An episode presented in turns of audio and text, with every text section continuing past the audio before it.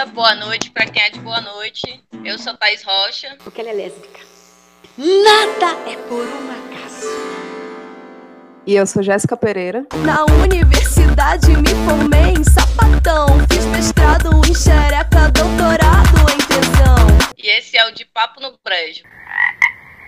Hoje nós convidamos as mulheres do GAMI, o Grupo Afirmativo de Mulheres Independentes é uma organização do Rio Grande do Norte sem fins lucrativos e ela é pioneira na luta em defesa da cidadania das mulheres lésbicas e bissexuais e no enfrentamento à violência contra as mulheres em sua diversidade. A organização foi fundada em 29 de agosto de 2003. Essa entidade de expressão política surgiu no enfrentamento ao machismo e à lesbofobia dentro do movimento LGBT, que levou à criação do grupo específico de lésbicas e tem como princípios norteadores o feminismo. Organização ela está articulada junto ao Fórum de Mulheres, a Articulação de Mulheres Brasileiras, a Liga Brasileira de Lésbicas e a Associação de Mulheres de Axé, e executam projetos de transformação social voltados principalmente principalmente para adolescentes, jovens e ainda assim há um alcance intergeracional, havendo várias experiências já desenvolvidas com o apoio do Fundo Social Elas. O episódio de hoje se baseia em uma história inspiradora, protagonizada por lésbicas e bis com uma trajetória aglutinadora. Com projetos políticos sociais instigantes, o coletivo GAMI se faz um gigante com mulheres motivadoras. Atuante na cidade de Natal, com sede na Praia da Ridinha, o GAMI é uma organização social que atende mulheres e meninas em defesa da cidadania lésbica e bissexual, lutam contra a violência sexual, a violência psicológica e a violência física. Há 17 anos, o grupo GAMI surge atuante, enfrentando o machismo e a lesbofobia, que no movimento LGBT era constante, discutindo suas próprias questões e fazendo diversas articulações com grupos e redes importantes. O GAMI hoje é um grupo intergeracional que desenvolve diversos projetos de importante impacto social, atuando através da música e do esporte, sendo um importante apoio e suporte para lésbicas e bis do Rio Grande do Norte. A gente queria que vocês contassem um pouco da história do GAMI. O GAMI completa 17 anos, foi fundado em 29 de agosto de 2003. O momento que nós fundamos o grupo foi um momento muito difícil, porque nós estávamos funcionando e organizadas dentro de um grupo de gays, que nós estávamos reunidas dentro do grupo Arbioscorpo Potiguar, que é composto por homens gays, e lá nós sofríamos muitas discriminações, né? não tinha autonomia, não tínhamos voz, mas aí conseguimos nos libertar. Foi justamente em 29 de agosto de 2003 que o GAMI reafirmou é, sua identidade feminista, se posicionou politicamente dentro de um grupo específico de lésbicas e bissexuais do Rio Grande do Norte. Não foi pioneiro, porque existia um grupo que era o Labris, ele não existe mais, infelizmente, mas foi um grupo de grande resistência também na década de 2003 para 2006.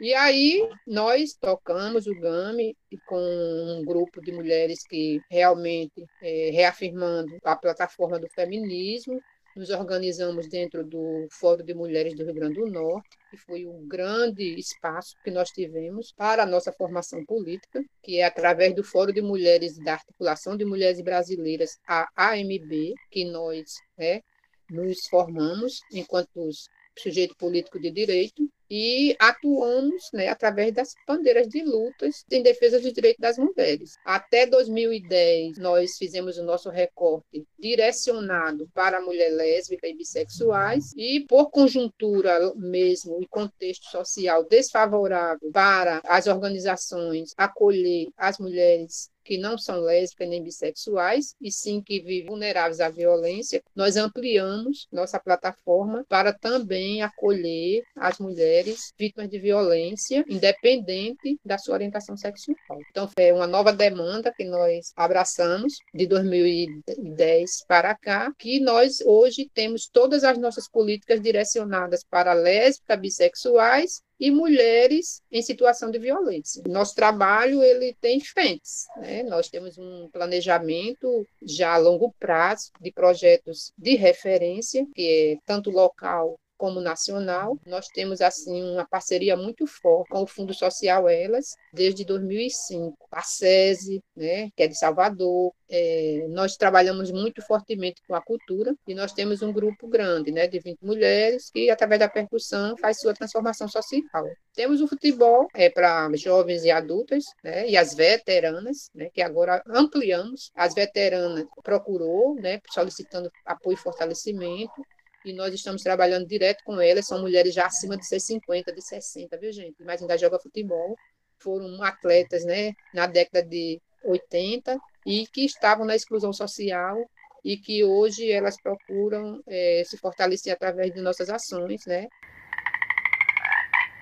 E o GAMI funciona numa comunidade, né? Ridinha, periferia, praia, né? Mulheres pobres, carentes, negras, é, desempregadas, lésbicas autônomas sem emprego. Procuramos fazer o melhor para que essas mulheres possam ter uma vida digna, né? A gente queria saber agora como é que o GAMI se organiza e quais são as ações e como que são essas ações que vocês vêm desenvolvendo. É, como o Gorete já falou, né, a gente é organizado em alguns núcleos, tem o núcleo do esporte, que é coordenado por Vanúzia. Um dos projetos começo assim da história do GAMI foi a questão da costura e que até hoje é muito forte. Projeto para a independência financeira, né, das mulheres, que é muito voltado para a questão da capacitação para o trabalho, né? Tem o bloco aqui do GAMI que sai todo ano, que é um bloco assim de força que sai na ridinha, muita sapatão, muita mulher na rua. É o GAMI é um grupo que movimenta muito é, na comunidade, movimenta muito na ridinha e tem uma representação muito grande aqui em Natal. E hoje eu estou junto com o Tati, do Núcleo de Autocuidado e Saúde, e ano passado a gente recebeu aqui em Natal o Senale Negras, que é o Seminário Nacional de Lésbicas Negras.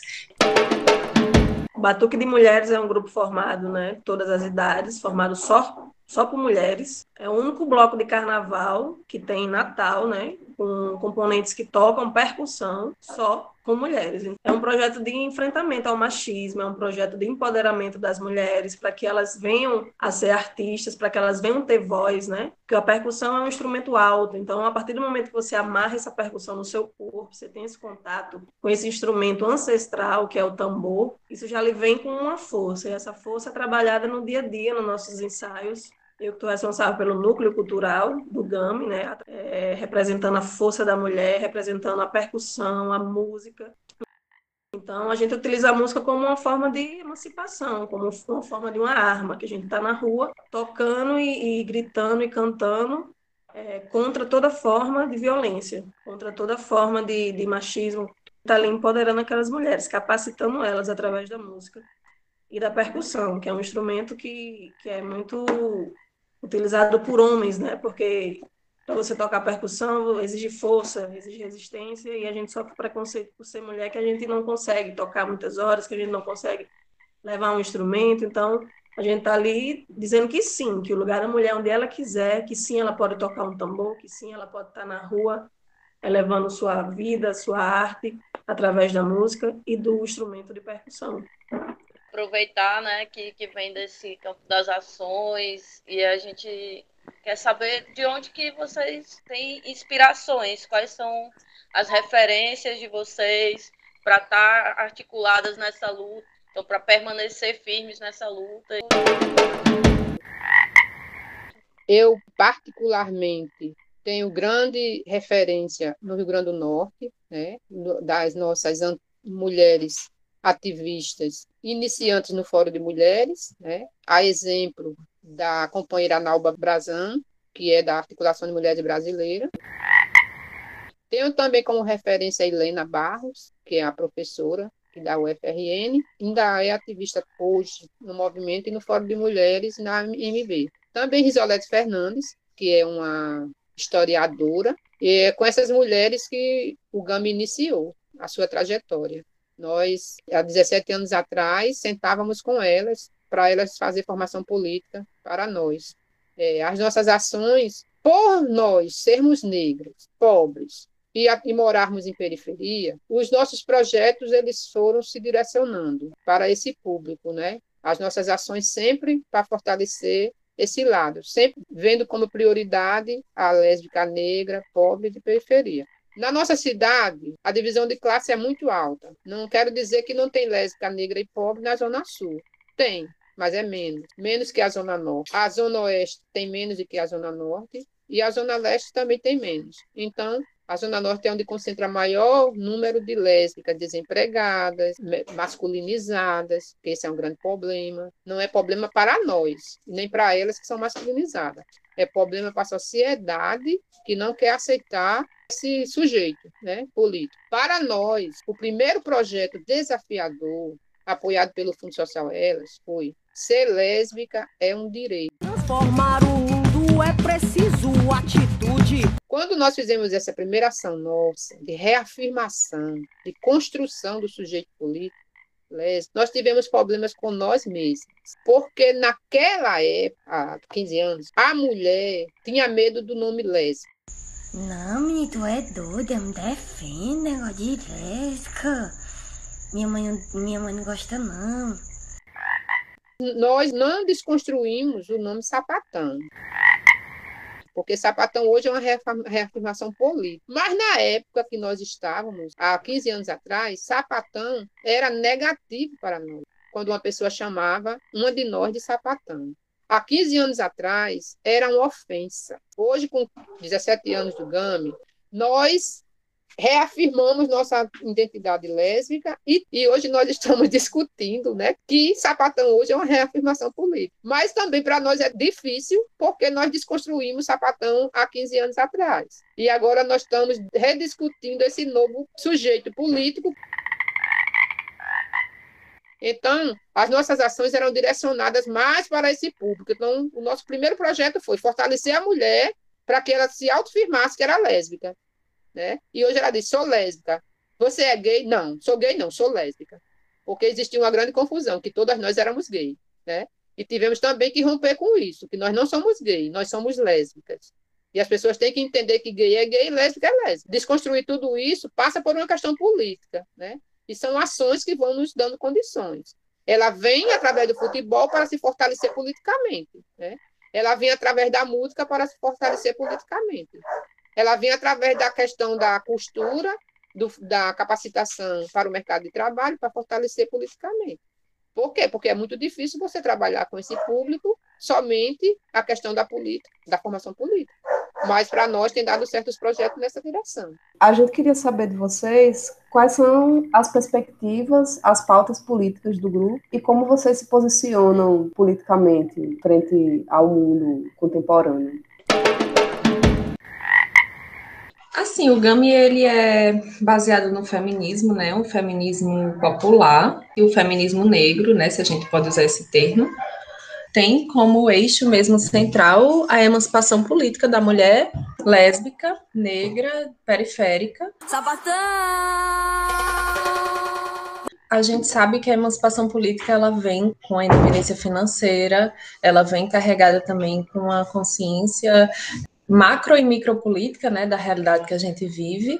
É, o GAMI, assim, como o próprio nome diz, né, Grupo Afirmativo de Mulheres Independentes, traz essa lembrança mesmo sobre a importância da independência e da interdependência também. Politicamente, efetivação das políticas para as mulheres, nós temos contribuído muito com todas as políticas do nosso estado e município. Os planos de políticas públicas, todos eles têm a nossa participação em todas as áreas. O GAMI tem construído política pública para as mulheres, na educação, na segurança, na saúde, no esporte, na cultura. Todas as conferências que aconteceram, o GAMI teve grande contribuição dentro da construção das políticas públicas. Nós temos uma afinidade muito forte com o Conselho dos Direitos da Mulher, do município e com a Secretaria de Política Pública para as Mulheres do município. São as nossas referências governamentais. Essas referências construídas foram construídas ao longo do tempo conosco. A conquista da Secretaria da Mulher foi um projeto por nós, pensado junto com a, com a gestão da época, junto com o parlamento da época, que foi a vereadora Sargento Regina, a ex-vereadora, que viajou e levou o GAMI para conhecer a Secretaria de Londrina. E quem fez o projeto para Natal foi o GAMI, da Secretaria de Política Pública para as Mulheres, junto com a assessoria da Sargento Regina. No Conselho da Mulher, o GAMI está também tem grande referência.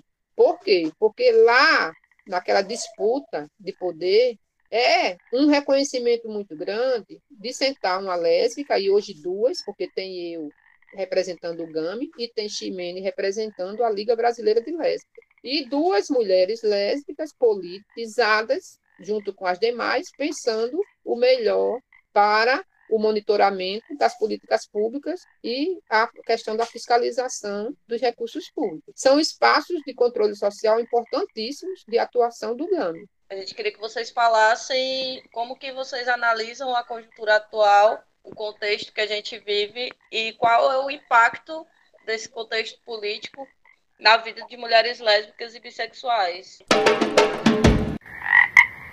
foram demitidas duas mil mulheres, só de uma vez. Mulheres essas que passaram pelo GAMI, não tinham oportunidade no mercado de trabalho porque eram masculinizadas, foram capacitadas na nossa instituição para que não deixasse brecha de ser reprovadas nos testes da fábrica, foram capacitadas pela nossa instituição para não dar possibilidades de não entrar naquela vaga a não ser que eles assumissem que era discriminação, porque capacitadas estavam 100%. Dessas duas mil, muitas foram lésbicas. Né?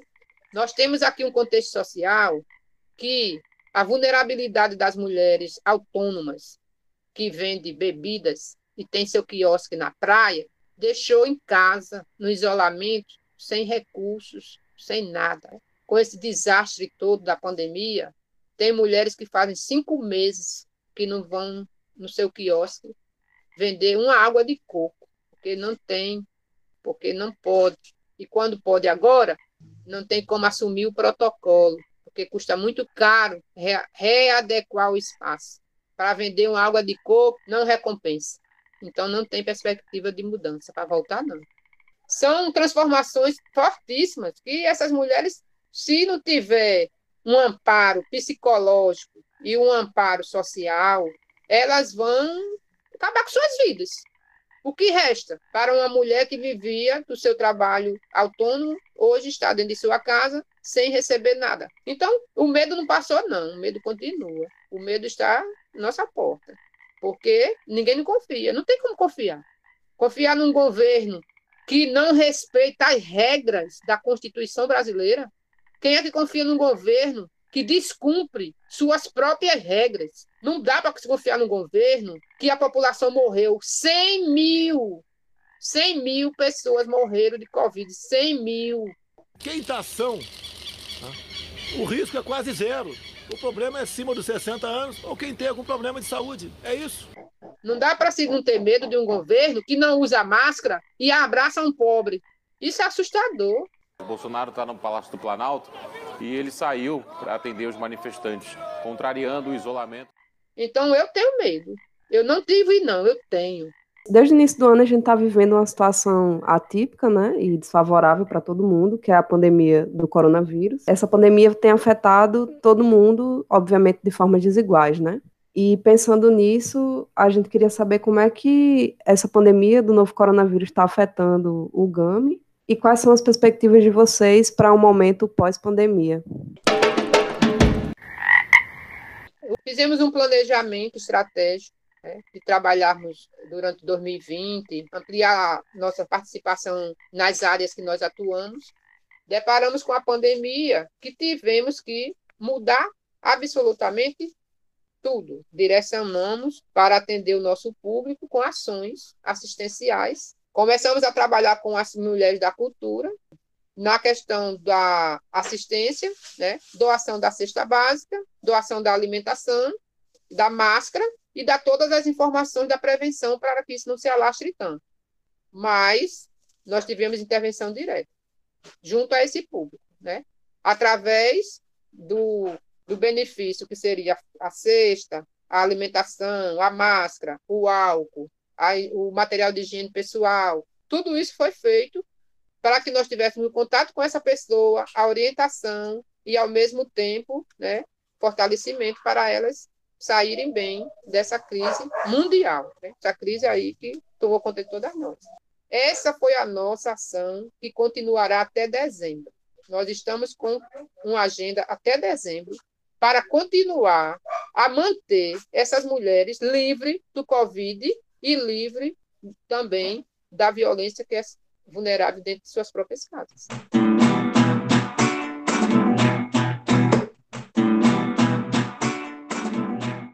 É, as meninas, quando nós vamos daqui para Bahia, as meninas chegam lá e gritam: seu sapatão, seu sapatão, seu sapatão. Para elas é mais fácil do que para mim, porque eu desconstruí um sujeito há 15 anos atrás, porque era negativo para nós aqui no Rio Grande do Norte, para lá pode ser positivo. Eu ainda não sei se aqui no Rio Grande do Norte será. Né? Eu faço essa reflexão. O nome